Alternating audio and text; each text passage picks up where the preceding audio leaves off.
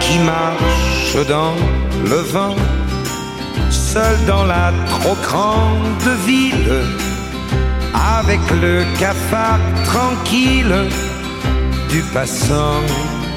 Bonjour, je suis Cécile Struck, plumée journaliste, et euh, je poursuis le récit des mémoires de Jean-Victor Cario, Nono, euh, sur le chapitre 4. Le chapitre 4 euh, démarre aux années 1961 s'achève aux années 1968, donc on va dire une décennie, la décennie des années 60, qu'on a appelé les années pétillantes, donc après les années fougueuses.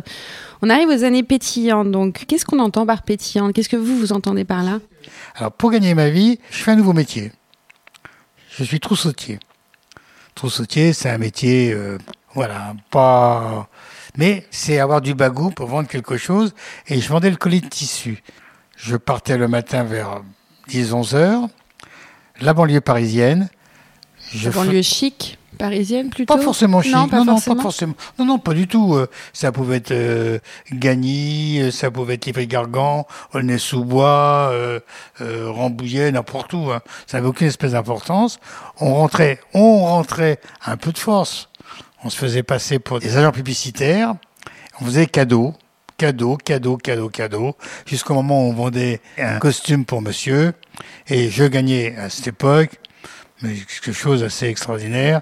Quand je vendais un colis, c'était 100 francs s'ils étaient avec des traites, ou 140 francs, 14 000 anciens francs, si c'était au comptant. Donc on était d'avoir au comptant, ce qui me permet, alors le soir, alors j'avais des, bien sûr, j'ai oublié de vous le dire, j'habitais une petite chambre chez Madame Béard qui m'avait loué sa salle de bain. On avait retiré la baignoire, on avait mis un petit lit, donc il y avait un petit lit, un, un, lavabo. lavabo, et puis une espèce d'armoire euh, en tissu où je mettais mes costumes. C'est vraiment et très très cher parce qu'à l'époque on pouvait pas se loger. Et j'ai trouvé entre temps un appartement au 79 rue de Belleville que j'ai payé très cher. C'est-à-dire, ça s'appelait une reprise. C'était la loi de 48, ce qu'on appelle la loi de 48, mais avec un petit loyer, un loyer minuscule. Mais on payait très cher l'entrée, ce qu'on appelait la clé, la reprise, entre l'ancien locataire et souvent le propriétaire qui se partageait les sommes. J'avais payé à l'époque 10 000 francs pour avoir cet appartement de 70 mètres rue de Belleville, qui était au troisième étage, sans ascenseur, sans toilette, toilette sur le palier, que j'avais assez légèrement décoré parce que j'avais acheté des meubles euh, danois à l'époque qui étaient à la mode. J'avais la télévision, c'était très agréable. La clé sous le tapis, je ne savais pas quand j'étais chez moi qui dormait chez moi ou qui dormait pas chez moi. C'était des années folles. Et puis, euh, bien sûr, avec ces trousseaux qu'on vendait tous les jours, quand je rentrais vers 5-6 heures du soir dans le faubourg Montmartre, c'était la fête, c'était le jeu, c'était les filles, et puis euh, les boissons. Et, et le lendemain matin, il restait rien. hein. Donc, c'était vraiment... vous dépensiez tout. On dépensait tout. Ces années-là, les années 60, c'est aussi les années de la guerre d'Algérie, on en a parlé, hein, qui fait rage euh, de l'autre côté de la Méditerranée. Donc, euh, il y a un épisode... euh, Le 17 de- octobre 61. Exactement. Est-ce que 17 octobre 61. Alors, on avait pris l'habitude avec les copains, c'était de se réunir au bar de la bière. Le bar de la bière, c'était au Rex, aujourd'hui.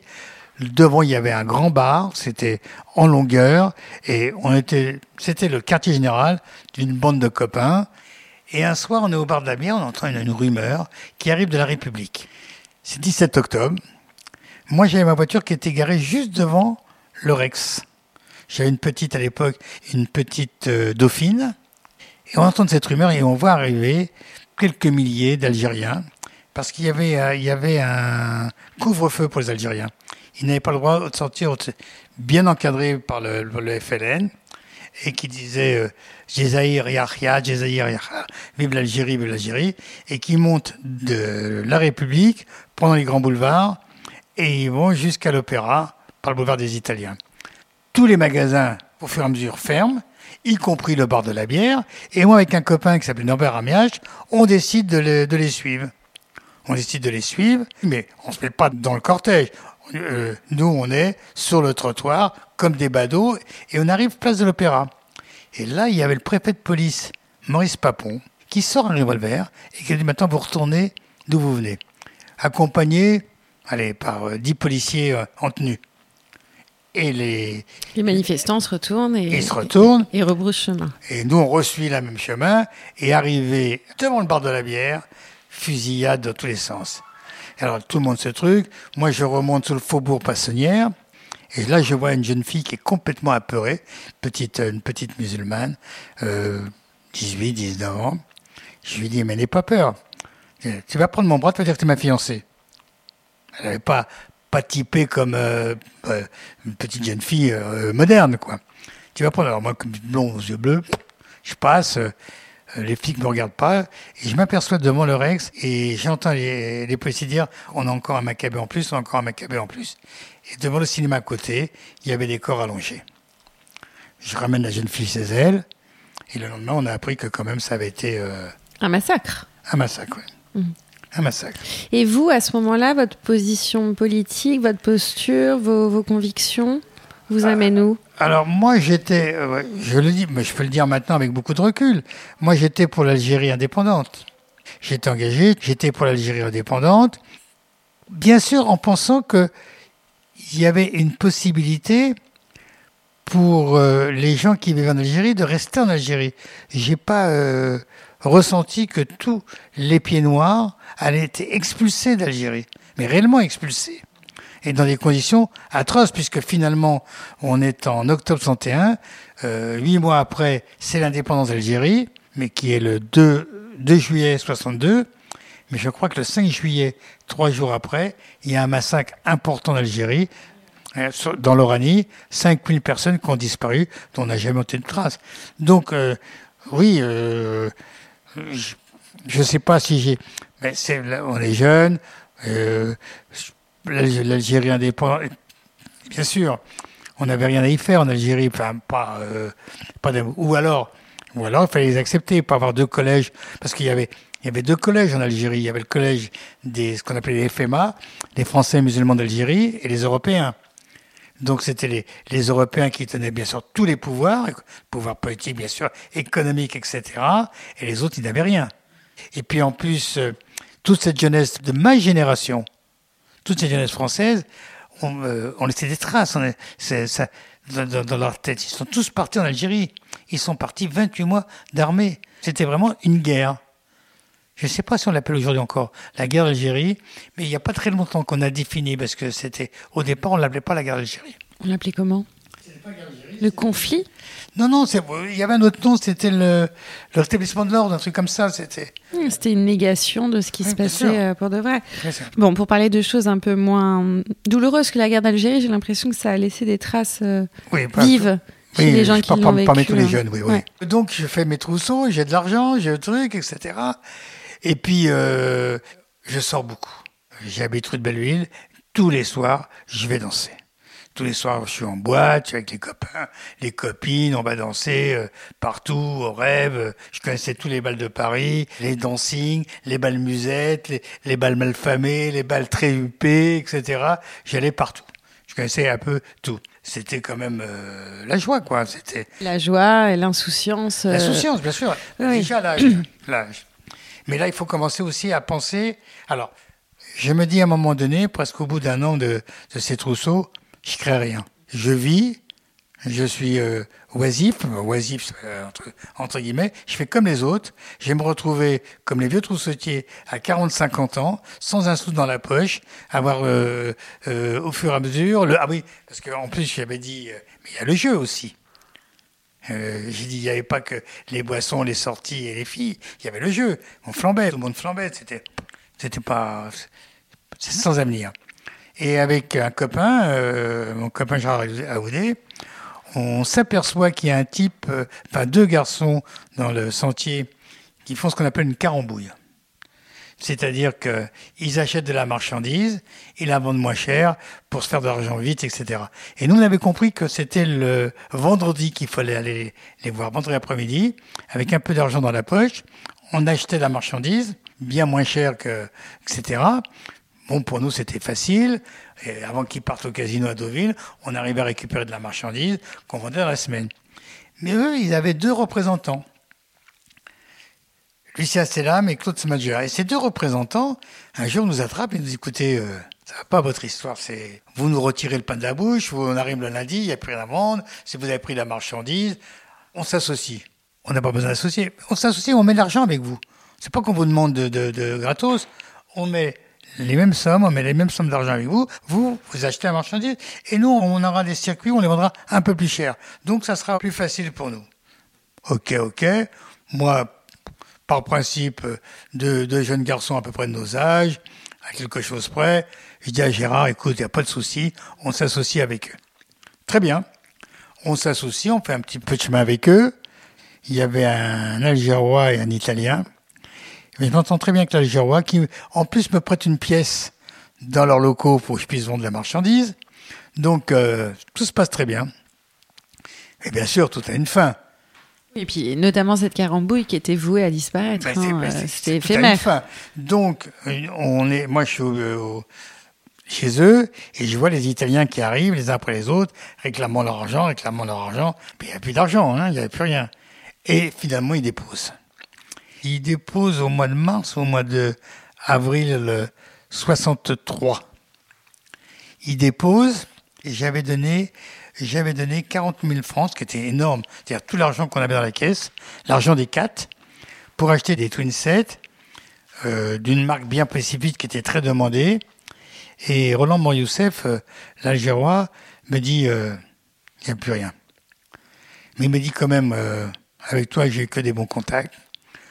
Demain matin, tu vas avec un camion à tel endroit. Je te redonnerai 2000 twin sets, pas ceux que tu as achetés, d'autres, mais tu, tu vas pouvoir t'en sortir. Ce qu'il a fait.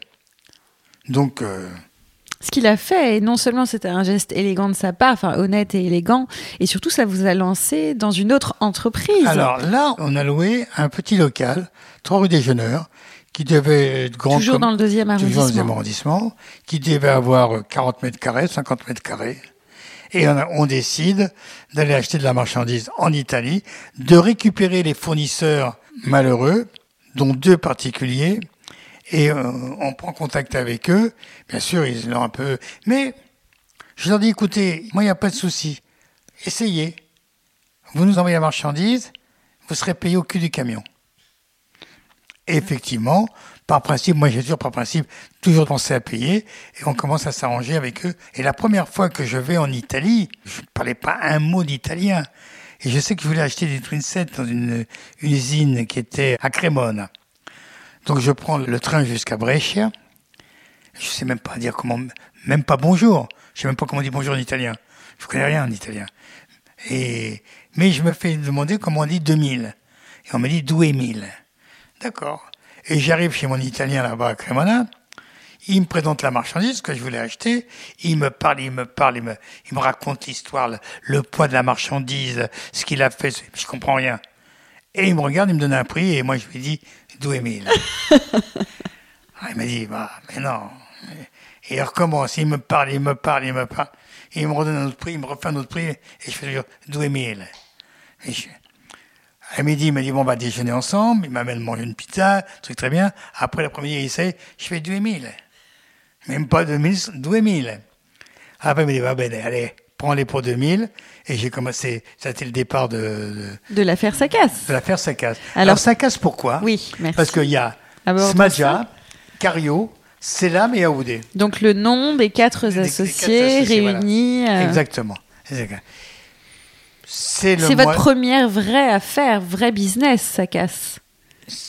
Non, j'avais eu Carline avant, ça s'est oui, mal mais passé. c'était très éphémère, Carline. ça Oui, avait duré un Oui, an. voilà, mais là, là, là, on commence. Alors, bien sûr, on fait partie d'une génération où on, on compte pas les heures. On ne sait pas. Moi, j'ai toujours appris, euh, on pouvait travailler de 8 heures du matin à 8 heures le soir, travailler le samedi, le dimanche, tout ça, ça n'a aucune espèce d'importance. Travail, c'est pas euh, être euh, disponible pour aller travailler, pour faire un achat, pour faire des colis, pour livrer un client. Il n'y a pas d'heure. Donc, on est les quatre investis de la même euh, mentalité. C'est-à-dire qu'on a quatre garçons qui travaillent, qui, euh, qui, qui, qui cherchent à, à- à développer le. à développer ouais. une situation. Mais arrive le mois de juillet, Gérard Raoudé, lui, il doit partir à l'armée. Alors, il me dit, moi, je ne veux plus rester avec vous. Je pars à l'armée. Euh, c'était déjà fin de la guerre d'Algérie. C'était plus euh, 28 mois, mais c'est 18 mois. 18 mois, c'est beaucoup. J'aurai pas le temps. Moi, je veux pas euh, truc. Donnez-moi mon argent. Je m'en vais. Et je me retrouve en déséquilibre. Je me À retrouve- trois. Ah oui, je me retrouve avec deux garçons que je ne connaissais pas un an avant, avec qui je suis associé, et je suis plus à 50%, je suis euh, pas avec mon associé, et je me retrouve à 33. C'est-à-dire que je suis noyé. Mais je fais confiance à mes qualités de, disons, de... Humaine Non, de... de- de- Relationnelle voilà, de relationnel. Je m'entends déjà pas trop mal avec les deux. Je dis, bon, d'accord, allez. Gérard part à l'armée, il s'en va. Alors, le, un des deux se marie, Lucien Selam, et je me retrouve seul avec euh, Claude Smadja. Un garçon adorable, intelligent, très très bon commerçant, très fort, très très fort. Alors lui, il allait souvent déjà en Italie parce que son père avait déjà une boutique au souk, au souk El Zouzar à Tunis. Donc euh, lui, il connaissait très bien l'Italie, il parlait italien lui comme il faut. Alors oui, quand rentrait la marchandise, il fallait qu'on l'abandonne le soir. Parce qu'on n'avait pas de place, on pouvait pas, on laissait la marchandise dehors dans les escaliers, et il fallait la vendre avant le soir, sinon on dormait dans, le- local pour garder la marchandise. Hein. On pouvait pas fermer les portes. Puis comme ça, un, soir, il me dit Ah, je vais chercher ma fiancée à l'aéroport. Je dis T'es fiancée? Il m'a dit oui. Mais je dis Mais tu t'en as jamais parlé? Oh, il me dit Je m'entends pas très bien, mais je suis fiancé. Elle arrive de, de Tunis. Je vais chercher l'aéroport. Il habitait un hôtel à côté. Je lui dis Écoute, Claude, pas simple. Moi, je suis avec les copains au bar de la bière qui est à côté. Après, je rentre à la maison. Tu te sens bien, tu viens euh, au bar de la bière, on déjeune. Parce que au bar de la bière, on avait aussi un avantage. C'est qu'on se faisait faire, ils nous faisaient des salades, des, des, des. On, pouvait- on mangeait sur le pouce. euh, le bar de la bière, c'était, c'était un bar de bière. Il me dit oui, oui, je te le dirai, je te le dirai. Et avant de partir, il était incapable de faire sa cravate. Il dit, tu peux me faire ma cravate? J'ai dit, Eh oui, je vais faire ta cravate. Et je lui ai fait la cravate. Il est parti. Dans la nuit, je suis à Belleville, avec des copains, des copines. Tout d'un coup, j'entends dans la télé, à la radio, un incendie dans un hôtel rue des Jeuneurs. Je dis, mince, Claude. Vous, vous pensez immédiatement à lui Ah tout de suite. Alors d'abord, je téléphone à l'hôtel. Je suis le numéro de l'hôtel. Je téléphone. Occupé, occupé, occupé. Ici, occupé, c'est la, Louche. C'est, c'est, ça ne peut pas. Il y a un problème. Je descends, j'arrive au déjeuneur. Le gardien de, de, de- de- de notre local me dit Votre copain, il est mort. Dans l'incendie. C'était le 18 juillet 63. Très, très chaud. Il était dans une chambre côté cour. Il a entendu du bruit. Les Il a ouvert la fenêtre. la fenêtre était ouverte. Il est sorti dans le couloir. Appel d'air. Appel d'air. Appel d'air. Donc le lendemain, bien sûr, catastrophe. Le lendemain, aller reconnaître le corps à Calciné. un morceau de bois. Un morceau de bois euh, brûlé. À peine reconnaissable. À peine reconnaissable. C'était à la morgue à Paris, pas loin de la gare de Lyon, là, au, à Austerlitz. Mais maintenant, toute la famille habite en Tunisie. Il faut la prévenir, on les prévient. Il faut les chercher. Il faut préparer les obsèques. Il faut voir avec le rabbinat. Il faut voir avec le cimetière. Il faut que je loge la famille. Je trouve un hôtel 106 rue d'Aboukir, à que connaissais le patron. J'arrive à avoir 3-4 chambres pour eux. Et on prépare tout. On prépare euh, tout, tout, tout. Monsieur Smajaper est un, monsieur, un vieux monsieur déjà, très à l'ancienne. euh, et puis, euh, avant de- qu'il parte, je lui dis voilà, Monsieur Smadja, voilà les comptes, etc. Voilà les, les comptes de Claude, etc.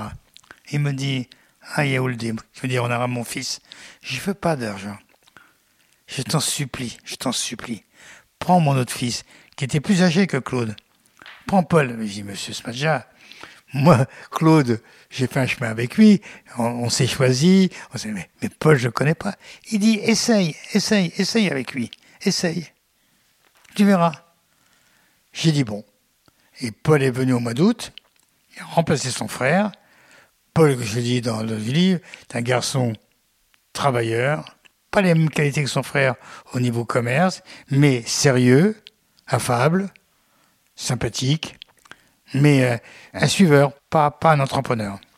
Et voilà, on a commencé à travailler ensemble avec le troisième, avec Lucien Selam, qui est toujours là. Oui, oui, c'est-à-dire qu'il s'est marié, il s'est un petit peu moins impliqué dans l'affaire, mais il est toujours, Il est toujours là. associé. Hein, Il est toujours- il est toujours associé, mais il travaille aussi là. Et à ce moment-là, on, on arrive quand même à avoir un petit peu d'argent. On décide d'acheter un magasin rue de Cléry.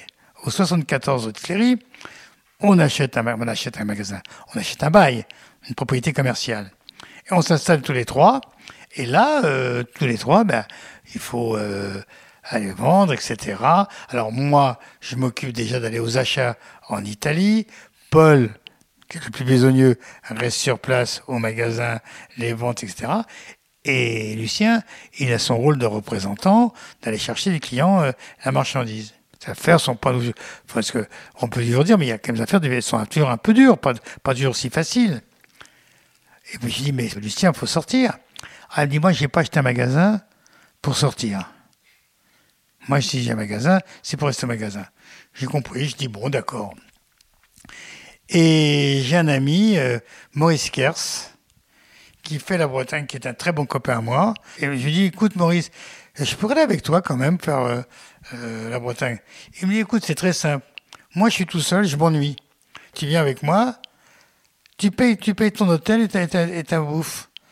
Le reste, je suis tellement content d'avoir un copain à côté de moi. Et on fait comme ça et on fait la tournée ensemble.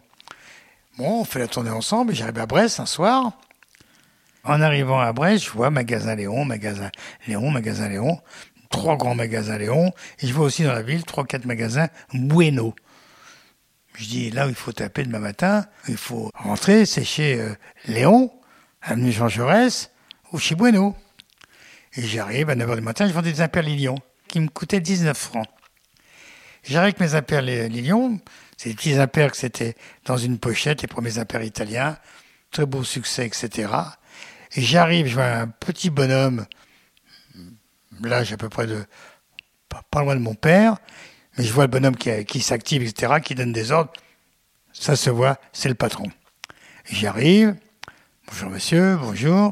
Je dis voilà, je suis importateur depuis les d'imperméables italiens. Et au moment où je lui parle, il y a un stoïac devant mes yeux où les impairs italiens que je veux lui vendre 25 ou 26 francs, il me coûte 19, il les vend à 27. Donc c'est fini. Alors je débite, je débite, mais je débite, je débite, je débite, mais dans ma tête, euh, je suis en train de, tourner. Et lui qui, qui va très vite, il me dit Quel prix tes impairs? Il me coûte 19, hein Je lui dis 18. Il me dit Quoi? Je dis 18. Il me dit euh, le soleil? 50 soleil, c'est un tombé de camion? Je dis Monsieur, vous m'achetez la marchandise, je vous livre par transporteur, et vous avez une facture, vous, il n'y a aucun problème. Et là, il me dit menteur. Je dis pardon? Il me dit oui, menteur, c'est impossible. Il avait raison. Il me coûtait à moi 19, le vendre à 18, c'était difficile. Il me dit menteur. Je dis comment menteur Il me dit c'est impossible. Je connais le marché complet, c'est impossible de trouver des impairs à 18 faut m'expliquer. Alors je lui explique. Je dis, monsieur, vous, quand vous allez aux achats, vous cherchez vos fournisseurs. Moi, hier soir, je suis dans la ville, j'ai vu trois magasins Léon. J'ai décidé de mettre les pieds chez vous. Je serai votre fournisseur, vous serez mon client. Il me regarde, il me dit que t'es pas con. Dis-toi tout de suite. Allez, viens boire un coup. Il y avait un petit café à côté. Viens boire un coup. Et là, on a commencé à parler, etc. Il dit, je te promets, dès que je viens à Paris, s'il y a une affaire, on l'a fait ensemble. Ce qui s'est passé, 15 jours après, il y a une affaire qu'on a fait ensemble. Donc, euh, dans, dans, ces années-là, en 1963 euh, plus précisément, vous ouvrez un compte, c'est quand même important de le dire, à la Banque parisienne de crédit, rue du Louvre. C'est important de le dire parce que vous allez rencontrer une figure de banquier assez importante euh, dans votre euh, vie, Monsieur Mille. Exact. Le 17 rue du Louvre, la Banque parisienne de crédit, elle est juste à côté de la Cloche des Halles. C'est-à-dire que rue du Coqueron, il y a, a d'ailleurs un café qui s'appelle la Cloche des Halles. C'est-à-dire qu'à l'ouverture, on sonnait la cloche et le carreau des Halles travaillait. Et quand on tirait la cloche, il fallait fermer. Monsieur Mille avait toutes ses clientèles de tous ses mandataires aux Halles tout le monde part à, à Ragis, il perd euh, le maximum de sa clientèle. Monsieur intelligent, hein, Monsieur Mille, un vrai banquier, un vrai. Il comprend que il a perdu une source, il faut qu'il s'en trouve une autre. Le sentier est pas loin, et il commence à, à déambuler dans le sentier, etc., euh, à chercher des clients. Bien sûr, il approche les plus rentables à ses yeux, ou avec la plus grande assise euh, financière, et il fait bien son boulot. C'est le, l'associé de mon beau-père qui m'en parle. Il me dit, tiens, il y a un nouveau banquier, si tu veux, va le voir. Alors je prends rendez-vous et j'arrive dans le bureau de Monsieur Mille. Monsieur énorme qui était déjà assis un peu en hauteur et nous un peu en bas. Alors je regardais du, bas vers le haut et il me dit euh, euh, voilà vous avez besoin de quoi, etc. Vous faites quoi? Ben, J'y fais de l'importation depuis l'italien. Alors ce que c'est quoi vos clients? J'ai quelques grossistes, quelques détaillants et quelques marchands forains. Donc voilà, je vais en Italie, j'achète, j'arrive marchandises, je vends, je prends des traites, je prends des, espèces, je prends des chèques. Voilà, je explique. Oui, très bien. Vous avez besoin de quoi? Ah ben je dis j'aurais besoin de 150 000 francs à l'époque, euh, 150 000 francs d'escompte, euh, 100 000 francs de lettre de crédit, et j'ai un petit billet de 1000, un petit billet de 1000 de découvert de caisse pour pas être... euh, oui, d'accord, très bien. Il marque, il marque. Qu'est-ce qu'on m'a apporté comme garantie?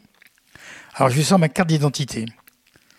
Il me dit, monsieur, monsieur, je faisais, la carte d'identité, c'est pour ouvrir le compte. Mais je vous demande qu'est-ce que vous avez comme garantie?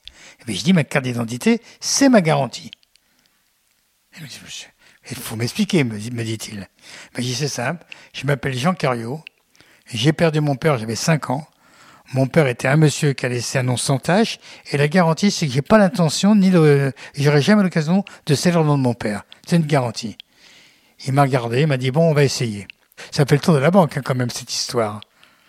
Et puis après, c'est resté votre, euh, Oui, oui, oui, votre banquier alors- pendant. Mais il, s'est- il s'est très vite rendu compte, parce que les vacances dans nos métiers, c'était du 15 juillet au 15 août, pas, pas fin de mois. Pourquoi? Parce que le 15 août, en rentrant le lundi après le 15 août, fallait livrer les grossistes, les détaillants avant l'ouverture. C'était euh, très important. La deuxième quinzaine du mois d'août était important. Mais moi, qui partais en vacances le 15 juillet, fin juillet, je revenais au bureau voir si tout était en ordre, si les traits étaient bien payés, si les clients avaient bien payé, s'il n'y avait pas de dysfonctionnement. Et j'allais à la banque, je regardais tout. Il voyait, il avait très vite compris que, et quand je lui donnais une parole, je tenais ma parole. Donc, euh, il m'a, après, il m'a beaucoup, beaucoup aidé. C'est-à-dire que j'ai fait des trucs avec lui assez extraordinaires.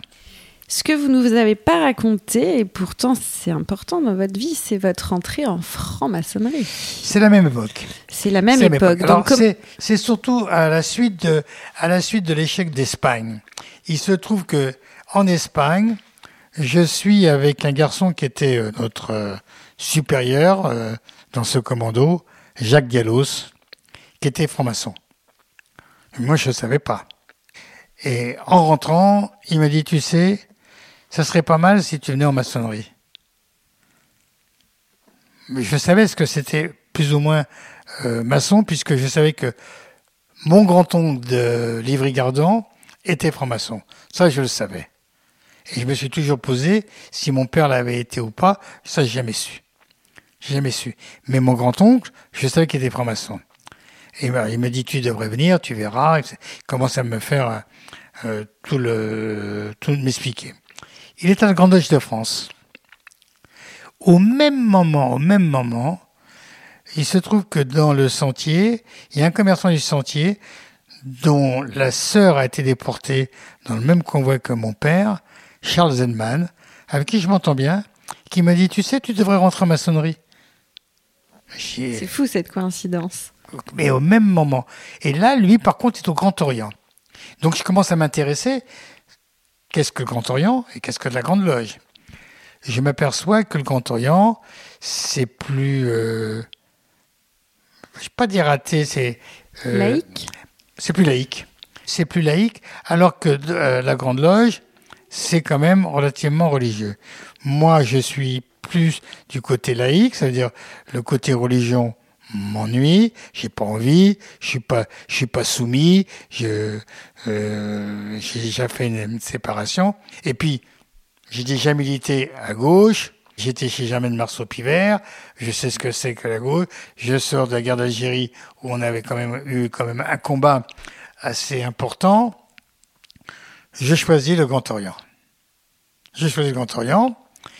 Et là, bon, ben, le rituel, les trois enquêtes, le passage sur le bandeau, et je rentre au Grand Orient. Je rentre le 30 mai 1963. J'ai 60 ans de maçonnerie. Et je rentre au Grand Orient. Il se trouve que le jour où je rentre au Orient, le président de la loge à laquelle j'appartiens qui s'appelle Locarno. Le président s'appelle Charles Hernu, que je connaissais puisque en tant que militant, qui était au départ euh, très proche de Mendès avec euh, Omnagnan. C'était deux députés très très proches de Mendès qui avaient suivi Mendès au PSU. Et puis après, ils ont lâché. Et Charles Hernu avait créé en même temps euh, le Club des Jacobins, qui était un club de pensée, qui se réunissait une fois par mois. Alors il se trouve que à Locarno, moi je suis initié le même jour que Guy Pen et de quatre autres euh, garçons. On était six en tout. Je dis le nom de Guy Pen, parce que autant Guy Pen et Charles Hernu, c'est une notoriété qu'ils étaient francs-maçons. Les autres, je ne le dirai pas, je ne donnerai pas leur nom, alors qu'il faut savoir que quand même la maçonnerie n'est pas une société secrète, mais discrète, et que c'est exactement la représentation de la vie en dehors de la maçonnerie. Avec, comme je dis souvent, les gens formidables sont plus nombreux que dans la vie profane, et les tordus, parce qu'il y en a aussi, moins nombreux que dans la vie profane. Donc, je me retrouve à Locarno, jeune, le plus jeune, bien sûr, avec 15 ans de, de, retard sur les autres. Vous avez même pas 30 ans, là. non, non, vous êtes très jeune quand, vous, quand, vous, faites votre entrée. Et en plus, en plus, quand même, une difficulté pour moi, parce que la première difficulté, c'est que... Les études. les études, moi, je n'ai pas fait d'études. Il faut, faut faire des planches, il faut, faut commencer à travailler, il faut, faut, euh, faut s'intéresser. Moi, euh, d'ailleurs, ça a été un peu une, une question euh, à un moment donné, voir si j'étais apte à rentrer ou pas. Mais tout le monde peut se parfaire. C'est pas, euh, il y a un moment donné. Donc, je rentre en maçonnerie avec un avantage. Je me lis très très vite avec Guy très très vite. On devient très très, on est frères, enfin, mais en plus, je deviens très copain. Et il y a le club des Jacobins où je me retrouve très très à l'aise. Alors, le club des Jacobins, alors, c'était simple, je vous convainc. C'est une centaine de personnes, 150 personnes. Locarno, c'est une centaine de personnes. On savait pas qui était au Jacobin, qui était à Locarno, parce que c'était un peu un, va-et-vient, mais c'était des années assez, assez fantastiques. Des années de lumière, de, lumière dans le sens euh, où votre intellect a, a, alors, a grandi. Alors, moi, ça a changé. Moi, ça a changé parce que moi, j'ai commencé à faire une chose. Je suis célibataire. J'ai du temps tous les soirs dans les ateliers ou dans les obédiences, parce que je fréquentais malgré tout d'autres obédiences, il y avait des conférences de gens super intéressants. Donc moi, par principe, je sortais pratiquement tous les soirs. J'allais en loge tous les soirs. Pour vous cultiver, pour apprendre. J'apprends. Et comme j'ai une très très bonne mémoire, j'enregistre très vite. Donc euh, très très vite, euh, j'ai avoir, avoir un, peu, un parcours quand même. Et puis, euh, je pense que maintenant, en histoire, etc., je suis... Incollable presque. Peut-être, pas incollable, mais, mais une bonne, des bonnes notions. Donc la maçonnerie, quelque part, c'est aussi le club des Jacobins, c'est aussi une introduction à la politique, dans la mesure où Charles Hernu et Guy Pen sont des proches de Mitterrand. Euh, racontez-nous un peu cette atmosphère qui a là. Alors déjà, en 63, l'Express euh, fait la une en disant Monsieur X. 63, les élections, c'est pour 65.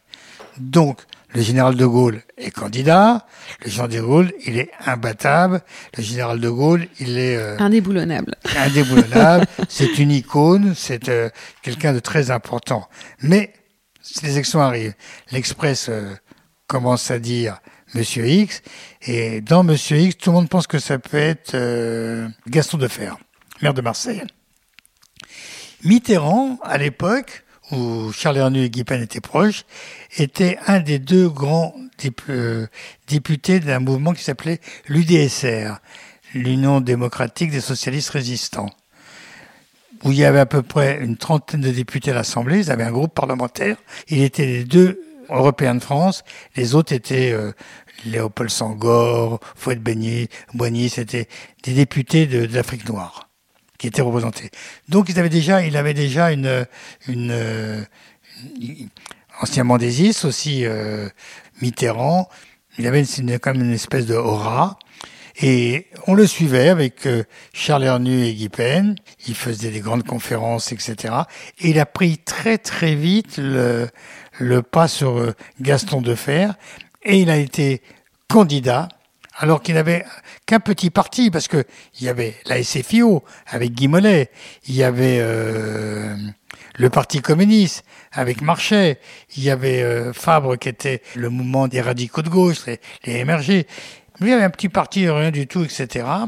Et il crée, il crée à ce moment-là la Convention des institutions républicaines. Je pense que c'est Guy Pen, et c'est plutôt Guy Pen qui a créé la Convention en 63-64. Et il se présente, et là, la chose qui fait d'assez extraordinaire, c'est l'unité de la gauche complète face à De Gaulle. Il arrive à unifier la gauche. Il unifie la gauche, mais si De Gaulle est en balotage, ce n'est pas parce que la gauche était réunifiée, c'est parce qu'il y a un candidat qui s'appelle Le Canuet, le maire de Lyon, le maire de, de Rouen, pardon, qui se présente. Il y a toujours ces candidats un peu euh, qui prennent quelques euh, disons, pourcentage de voix, ce qui fait que quand même De Gaulle est en balotage. Donc en décembre 65, De Gaulle est en balotage. Et vous rencontrez quand même Mitterrand à ah ce moment-là. Et qui, avant, avant, parce que euh, avec Guy, avec Guy Pen, qui était Guy Pen était l'ancien président de l'UNEF. Et c'était pas un président de l'UNEF comme ça, c'est un président qui avait laissé une grande, grande marque. Qui était euh, engagé. ouais, très engagé. Il a été très, très, très lié avec Mitterrand. Et on se rendait euh, rue Guilmer, parce qu'à l'époque, Mitterrand habitait rue Guilmer, on se rendait chez lui, au deuxième étage. Ouais. donc vous avez connu cet homme, euh, cet homme-là. Et d'ailleurs, vous dites de lui que c'est un Florentin. Oui, c'est un Florentin peut pas dire que c'est un extraverti, hein, c'est pas, c'est pas, pas du tout le cas. Euh, très sérieux. Son beau-frère était plus sympathique, Roger Hanin. À Roger on rigolait, il, racontait plein d'histoires. Mm. Mais Mitterrand, il rigolait jamais. Hein. Mm. Il ne mm. rigolait jamais. Dans ces années-là, donc là on est à peu près en 1966, il y a un événement qui vient assombrir euh, très fortement euh, le tableau plein de couleurs là que vous êtes en train de dépeindre. C'est le décès de votre sœur Clairette. Alors ma sœur Clairette, c'est ma sœur, c'est ma grande sœur, c'est euh, c'est un peu un peu plus que ma grande sœur. C'est comme votre mère ah. après. Enfin, bon, elle faisait quand même toujours, toujours attention. Elle regardait. Elle, elle, avait, elle avait le caractère de ma mère. Elle avait un caractère épouvantable. C'était un vrai démon. Mais euh, alors, ça hantise. Tu vas te marier quand? Tu vas te marier quand? Tu vas te marier quand? Et quand tu sais, tu vas te marier? Elle était mariée. Elle avait un bébé. Mon neveu Marco.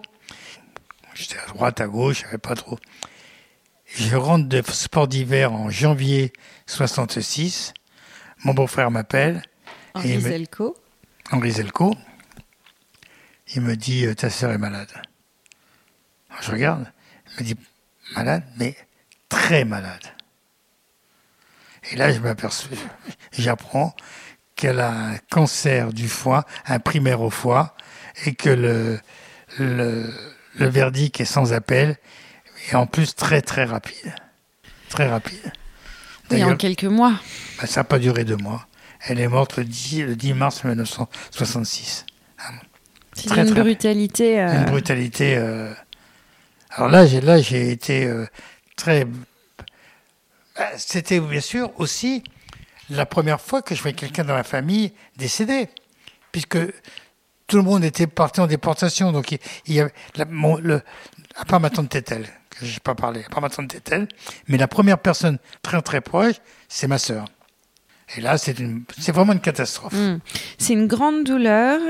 Et pour autant, cette grande douleur, c'est aussi celle qui va vous mettre sur le chemin Écoutez, les, de les Arabes disent le mektoub. Le destin. Le destin. Je sais que mon père avait une sœur, mais que je n'ai jamais vue. J'ai jamais vu ma grand-mère. Je sais qu'elle a des enfants. Alors bien sûr, mon père, jusqu'à la guerre, il entretenait sa mère, parce qu'il était venu en France pour entretenir sa mère, ce qui était une chose normale. Ma mère étant devenue veuve, n'a plus envoyé rien du tout à, à sa belle-mère. Elle n'avait plus de raison d'envoyer. Il y a eu une rupture brutale entre ma mère et sa belle-mère voir sa belle-sœur. Donc il n'y avait même plus de correspondance. J'ai jamais reçu une lettre. J'ai jamais reçu une lettre de ma tante, j'ai jamais reçu une lettre de ma grand-mère, j'ai jamais, j'ai jamais reçu un courrier, rien. Ni de mes cousins germains ou cousines germaines. Rien. Mais je savais. Je savais que j'avais une tante en Turquie. Il se trouve quand le décès de ma sœur, il y a le cousin germain de mon père, Salomon Al-Colombré. Monsieur que j'adorais beaucoup. Je lui dis Salomon, il faudrait quand même prévenir ma tante en Turquie. Il prévient ma tante. Et là, ma tante, elle m'envoie une lettre. Depuis la Turquie. que j'ai encore, de Turquie, en me disant, est-ce qu'un jour je vais pouvoir avoir le, la joie de te voir de mes yeux une lettre dans un bon français parce qu'elle était professeur à l'Alliance française. Euh, J'avais un garçon qui travaillait chez moi, qui était d'origine turque, qui part en Turquie. Ben, j'ai dit, si tu vas en Turquie, va voir ma tante, fais-lui un petit cadeau de ma part. Je lui envoie un petit cadeau, une petite, bricole. Elle me renvoie un truc, un, mot magnifique, etc. Puis j'ai un ami arménien, mon ami arménien, Barouche Kartoyan, qui lui me, a, a subi le génocide turc et qui me dit, je suis en Bulgarie. Je dis, peux pas aller jusqu'en en Turquie? Il m'a dit, même pas question. Même pas en rêve. Je m'arrête à Plovdiv. Bien sûr. Eh ben, j'ai dit, tu vas en voiture? Il me dit, oui. Eh ben, je dis, je prends ma voiture et je te suis. On va jusqu'à Plovdiv et moi, après, je vais jusqu'à Istanbul. Et je prends ma voiture en TR4 sans me rendre compte que euh, c'était une expédition absolument démentielle. Traverser la Yougoslavie avec une voiture sport, avec tous les problèmes qu'on peut avoir, il faut être, il faut être malade. Mais je me suis pas rendu compte. Je débarque à Istanbul. Pour la première fois de votre vie. Pour la première fois de mon vie. Je vois un copain arménien qui était, qui travaillait en France, qui était là-bas. Je lui dis, tu sais où est Bouyoukada, la fameuse île? Il me dit, oui, je viens de chercher demain, on va à Bouyoukada ensemble. Très bien. Le lendemain matin, il vient me chercher à l'hôtel où j'étais, et on prend le, le, bateau, parce que moi je pensais pouvoir avec ma voiture, à Bouyukada, il y avait soit un, ferry boat ou quelque chose. À Bouyukada, il n'y a pas de voiture, il y a que des calèches. Donc, je débarque à Bouyukada et je débarque chez ma tante. Et là, j'ai une réception d'exception. Ma tante était une femme exceptionnelle, de gentillesse, de douceur et même d'amour. Ça a été une reconnexion à vos racines, puis euh, un moment d'effusion que vous n'aviez pas eu depuis fort longtemps. Quand oui, en plus, elle a été tout de suite, elle m'a mis à l'aise. Elle m'a dit "Écoute, mon fils, l'Italie, il a sa chambre, il y a un lit, tu dors avec lui. Tu restes là. Tu vas pas aller autre part. Qu'est-ce que tu vas faire autre part? Tu vas rester là avec nous." Donc je dis d'accord. Le soir, je vais chez sa... Elle a quatre enfants, trois filles et un garçon. Le garçon, c'est le célibataire. Mais euh, elle m'a dit, tu vas aller. Donc je vais, je descends euh, dans une autre maison à Buyukana, toujours, il n'y a pas de, a pas de voiture, avec des calèches. Je rencontre ma cousine Palomba avec son mari. C'est tout de suite tilt, ça fait très, c'est tilt. Et puis il y a une jeune fille qui est là aussi, qui s'appelle Donna. Son grand-père paternel est décédé. Il y a une, euh, une semaine de, ouais, de une, semaine, une, semaine, de deuil pour l'extirper de cette maison de deuil, ils l'ont amené chez sa grand-mère maternelle, chez Mathilda, qui est ma tante. Elle est là. Mon cousin Germain, il a une petite euh, fiancée ou une petite nana, comme on veut. Tous les soirs, on va dans les dans les dans les, boîtes de, de, les, les tavernes, parce que c'est quand même très, il y a pas de touristes, hein c'est pas de touristes, hein. c'est surtout les gens d'Istanbul qui passent l'été là-bas, mais il n'y a pas de touristes, il n'y a pas d'Italiens, pas de Français. Ça parle judéo-espagnol d'ailleurs? oui, Dans l'île, euh, euh, pratiquement tout le monde parle judéo-espagnol parce que cette île, l'été, au Yukana, qu'on appelait Prenkipour avant, c'était l'île des Princes, était l'endroit de villégiature euh, des Juifs d'Istanbul. Alors, comment je dis villégiature? Ils quittent Istanbul au mois de mai-juin, ils, louent leur maison là-bas, ils vont avec leur frigidaire, les femmes, les enfants vont là-bas, les hommes aussi, les hommes travaillent. C'est-à-dire qu'il n'y a pas de vacances. Par contre, là, ils prennent le mercredi. Ils travaillent pas samedi, dimanche et mercredi. Qu'est-ce qu'ils font le mercredi? Alors, samedi, bien sûr, ils s'habillent tous comme des princes, ils vont à la synagogue. Après, c'est les repas, la fête, les mésés et tout ce qu'on veut. Ils jouent au tablier, ils jouent aux cartes, etc. Et le soir. Et moi, je suis, je suis cette ambiance. Je suis avec tout le monde. Je- Vous vous vous sentez extrêmement à l'aise. Oui, parce que d'abord, ils, ils m'ont tous, bien sûr, ils m'ont tous très bien reçu. Ben, d'abord, je suis, de- je, fais, je suis un élément de leur famille. Et en plus, euh, en plus, sachant que mon père avait été déporté, sachant qu'ils ont une attitude encore, euh, disons, euh, plus euh, très agréable, Attentive. attentive à mon, à mon égard. Et bon, bon, mais alors euh, avec Donna, ben, on, tous les soirs, eh bien, on parle en judéo-espagnol parce qu'elle elle parlait pas un mot de français. Et vous, vous avez euh, 30 ans et, et oui, j'ai à peine 30 31, ans. 30, 30, 30. oui. Et elle a 18 ans. Ouais. On a 12 ans d'écart. Et vous avez comme un coup de foudre pour cette jeune femme. Oui, parce que d'abord, elle, a- elle a beaucoup de classe. Elle est, elle est délicate, elle est distinguée, ce qui est important. Pas un mot plus fort que l'autre, etc. Toujours bien attentionnée, etc. Et jolie en plus. Elle est jeune, elle est jolie. C'est ça, c'était. J'ai dit, ça y est, c'est à cause, c'est ça, c'est le destin m'a mis. C'est elle. Voilà. Alors, Question. Vous aviez rencontré d'autres femmes avant, mais vous vous étiez pas dit c'est elle. Non. Là, là, il y a eu comme une évidence. Exactement. Non, non. Non, non. Non, non, pas du tout. J'ai jamais, euh, j'ai jamais, eu des longues aventures, hein, parce que euh, dans ma vie, à un moment donné, je suis jamais resté seul. Mais en même temps que des aventures, comme on est gamin, on est jeune et qu'on fait n'importe quoi, j'avais d'autres relations avec d'autres jeunes filles. C'était, j'avais par exemple, euh, euh, j'ai eu des aventures assez longues, mais euh, j'avais quand même entre temps d'autres, Oui, vous aviez bien bourlingué. oui, mais c'était comme ça, c'était. C'était. Où j'étais peut-être pas prêt au mariage.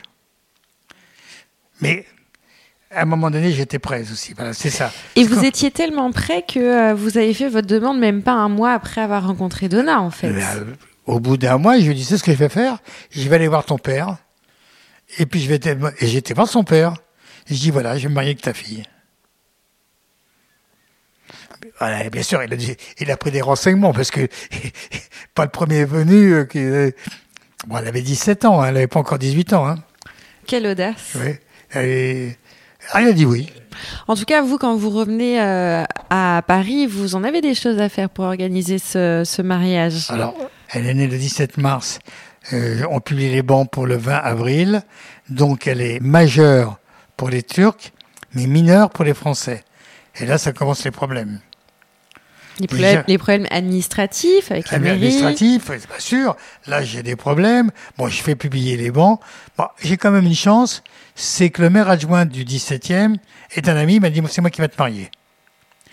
Mais à la mairie, j'ai une femme qui est Acariâtre. acariâtre, difficile, qui me rentre dedans. Bah, je me rends compte très vite qu'elle ne supporte pas euh, un mariage avec une étrangère. Elle peut peut-être penser que c'est un mariage blanc, j'en sais rien. Elle peut. Ce qui n'était pas complètement euh, délirant, parce qu'il devait y en avoir des mariages blancs. hein. Ah oui, d'accord. Donc la Mais suspicion quand je demande des papiers, elle me dit il faut tel, tel, tel, tel, tel papier, tel papier, tel papier. J'organise. Et Donna arrive le 3 avril. J'organise, j'organise. Et c'est on doit se marier le 20 avril. Et je pense que c'est le 14 ou le 15, un vendredi matin. J'arrive. Alors, à l'époque, il fallait certificat médical, biologiste, etc. Montrez pas de blanche, Et en plus, alors, pourquoi euh, c'était un peu, un peu plus compliqué pour elle? C'est qu'en plus, à cette époque, ça durait très peu de temps, on pouvait demander la nationalité française le jour du mariage sans avoir euh, être obligé par passer par un service juridique. C'est-à-dire que vous demandiez, c'est comme si euh, maintenant on demande, vous avez un contrat de mariage, j'ai pas de contrat de mariage, ben, c'est pas un contrat de mariage, contrat de mariage réduit aux acquets. Et ben à l'époque, vous êtes vous êtes pas française, vous voulez la nationalité française, vous disiez oui, vous devenez française automatiquement. C'était automatique. Donc ça crée aussi quand même, peut-être pour ça que Des abus. Des- il y a eu- Potentiel. Il y, a eu des abus, certainement, c'est sûr, c'est sûr. Et c'est pour ça peut-être que cette femme euh, m'a beaucoup embêté. Et quand j'arrive le vendredi matin, c'est le vendredi matin, de bonne heure, je dis voilà tous les papiers. Elle me dit ah non, il vous manque un papier. Je dis quel papier me manque? La- L'accord de la préfecture de police. Je dis il me faut l'accord de la préfecture pour ma. Elle dit monsieur, vous mariez qu'une étrangère. Il me faut l'accord de la préfecture de police. Mais je lui dis pourquoi m'avait pas dit ça avant? Elle m'a dit monsieur, nul n'est censé ignorer la loi. Et il faut combien de temps? Elle dit j'en sais rien. Un mois, deux mois, trois mois. Alors que on est le peut-être le 14 ou le 15 avril et je vais me marier le jeudi 20 avril. Je rentre complètement affolé. J'appelle mon copain Jacques Gallos. Je regarde ce qui m'arrive. Il me regarde ce qui m'arrive. Il dit, bah, attends, ne t'inquiète pas. Je te rappelle dans une demi-heure. Une demi-heure après, il me rappelle. Il me dit, t'as rendez-vous avec le colonel Martinez à Gouvion de Saint-Cyr. C'est le colonel de la CRS de Paris, mais c'est en plus le vice-président d'Interpol France. Il va bien te recevoir et j'expliquais ton problème. Il me dit, t'as rendez-vous à 14h30. Bien sûr, quand on me donne rendez-vous à 15h30, moi j'arrive un quart d'heure ou une demi-heure avant parce que je suis jamais en retard. Et lui, bon, il venait certainement d'un bon repas, à 15h30, il est arrivé à 15h moins à 3h moins de quart ou à, ou à 3h. Il me dit, mais qu'est-ce qui t'arrive? Alors je lui explique ça et ça. Alors il regarde, il écoute, il écoute, et puis je le vois t'en décrire. Il me dit, voilà, je viens de faire une lettre au préfet Grimaud, à la préfecture de police. Je l'appelle, tu vas le voir, il va te recevoir tout de suite. C'était le vendredi matin, pas vendredi après-midi, pardon. Je prends tout un taxi, j'arrive à la préfecture de police, je vais voir le je demande d'avoir le truc avec la lettre. Le préfet Grimaud me reçoit gentiment. Avec Donna, hein Avec Donna, on est tous les deux. Donna, oui. Et il dit à sa secrétaire, Madame, ou un tel, faites en sorte qu'il puisse avoir son papier rapidement. Alors, la secrétaire dit à Donna, est-ce que vous avez votre, euh, le casier judiciaire? Vous êtes casier judiciaire? Non. Eh bien, on s'en passera. Vous avez ceci? Non, on s'en passera elle appelle un policier et il dit Monsieur, faites-moi tout de suite une enquête sur madame. Alors, euh, sur mademoiselle, le type il s'assoit là, à la préfecture. Enfin, c'est le truc. Je me suis rendu euh, rue Intel, j'ai rencontré madame, mademoiselle, etc. Il a fait tout un truc, il a signé, voilà, c'est bon. Il m'a dit lundi matin, vous passez, votre papier sera là. Et je suis passé le lundi matin et mon papier était là. La tête de la nana quand je suis arrivé à, la, mairie 17e. Ouais. J'ai c'est ça le papier qui vous manquait. ça. Bah, c'était simple. Hein. Ouais. Ouais, c'est un extraordinaire coup du sort, en tout cas qui vous permet de célébrer le mariage euh, en temps et en heure. Oui, alors je voulais pas me marier à la synagogue, donc le vendredi matin, on se marie à la mairie. Donna insiste pour quand même une, cérémonie religieuse. On va donc à rue Saint-Lazare, Berit Shalom, où mon cousin était administrateur, le fameux Salomon al qui me dit aucun problème, etc. Et on fait une cérémonie un peu confidentiel. Hein. Ouais, très rapide, quelques copains, pas, même pas, euh, je sais pas, on devait pas être une dizaine. De, euh, on fait, et puis on va boire un coup en face. Le café en face, c'était peut-être la première fois de sa vie qu'il a vu des mariés venir boire un coup chez eux.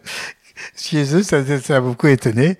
alors comme aussi le dimanche, on a fait la fête, je l'ai faite au Cercle républicain.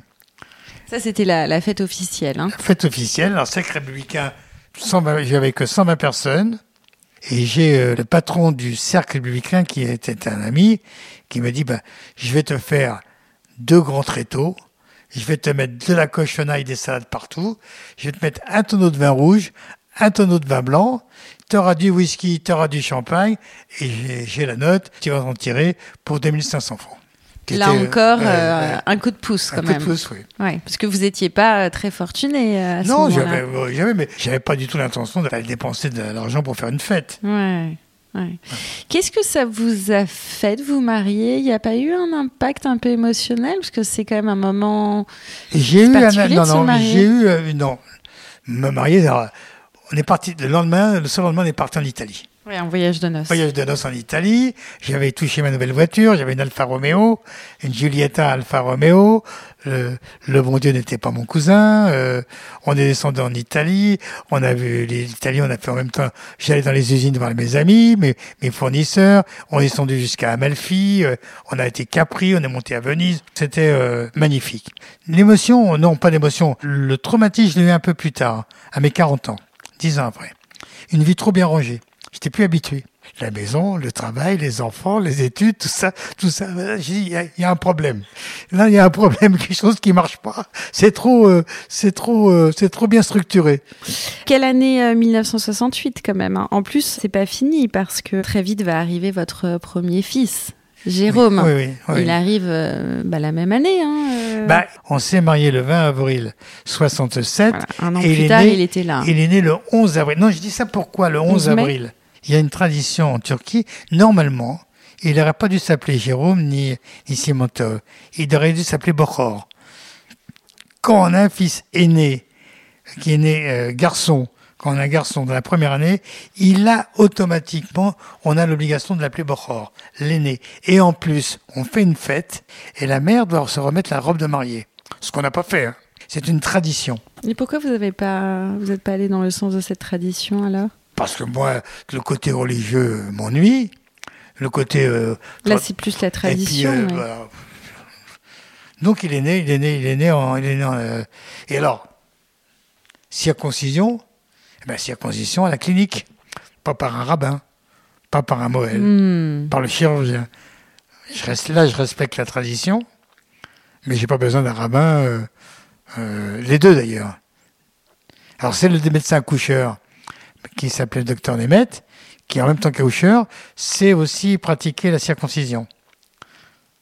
Mais à mon avis, euh, non, c'est plus que mon avis, c'est sûr.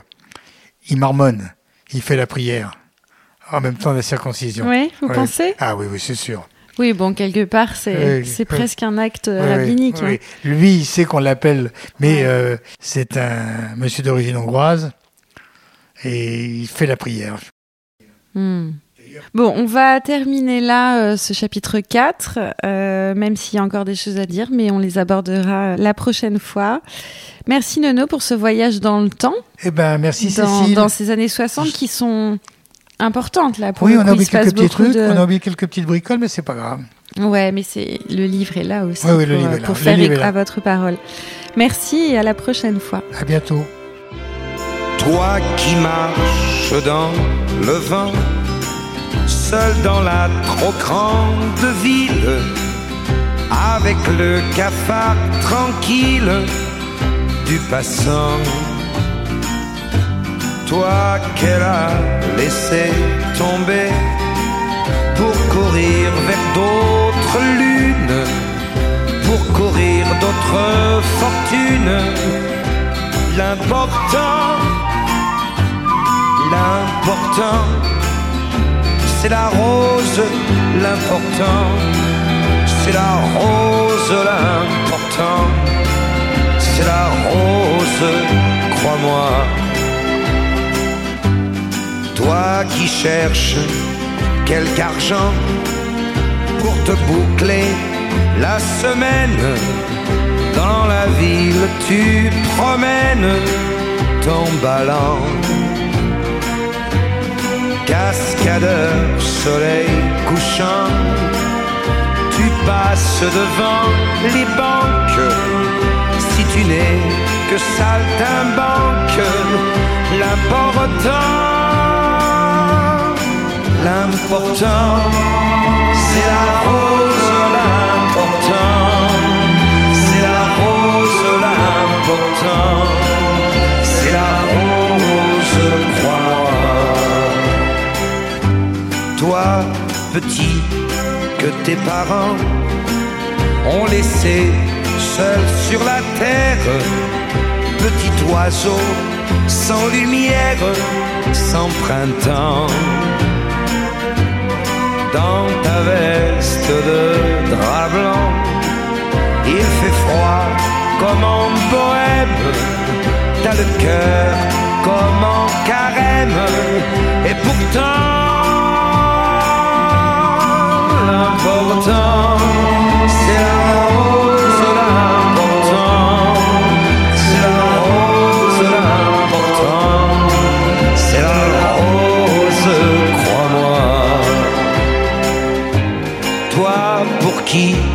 donnant, donnant, j'ai chanté ces quelques lignes comme pour te faire un signe en passant. Dis à ton tour maintenant que la vie n'a d'importance que par une fleur qui danse sur le temps. L'important, c'est la rose, l'important, c'est la rose, l'important,